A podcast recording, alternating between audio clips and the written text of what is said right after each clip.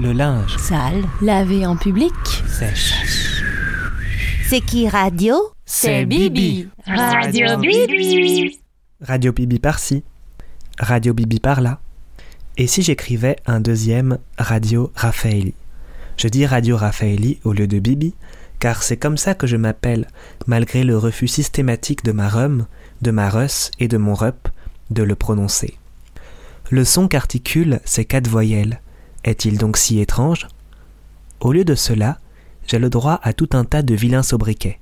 Zouzou, Bibou, Bimbilounou, et le plus souvent Luffy, surnom inventé par Iliana lorsqu'elle n'arrivait pas encore à prononcer correctement les voyelles. Voilà donc une aimable demande. Pouvez-vous ajouter Raffaelli à la liste des dénominations? Voilà, c'était la seule demande concrète qu'il y aura dans ce Radio Bibi.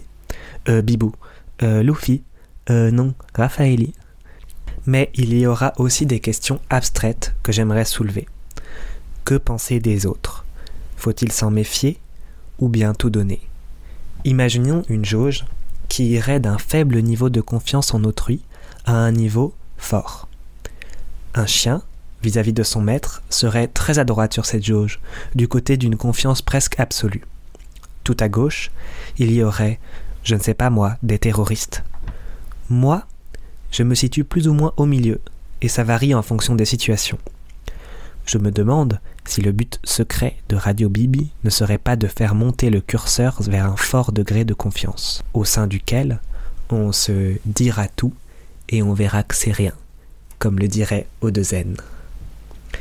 Et vous, les autres Bibi, où vous situez-vous sur cette jauge? Les auditeurs et les auditrices ont le droit de faire le test aussi. Si vous vous situez du côté des terroristes, comment faire évoluer ça? Et du côté du chien, faut-il être du côté du chien? C'est vrai que les chiens ont l'air heureux. Moi je crois qu'on est plus heureux quand on fait confiance aux autres, car on est plus rassuré par leur présence. Comment être rassuré alors alors qu'il y a tant de rapports de domination et d'inégalité dans la société?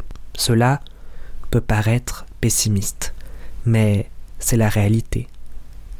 Ce n'est pas la seule réalité. Beaucoup de gens tentent de vivre ensemble pacifiquement et en diminuant les rapports de force. Voici selon moi un des sens possibles de Radio Bibi. Trouver nos dénominateurs communs tout en explorant nos différences. Tout comme je suis un Bibi et je m'appelle Raffaelli. Et qui sait, peut-être un jour y aura-t-il de plus en plus de Bibi dont la caractéristique principale sera de n'être ni des chiens ni des terroristes.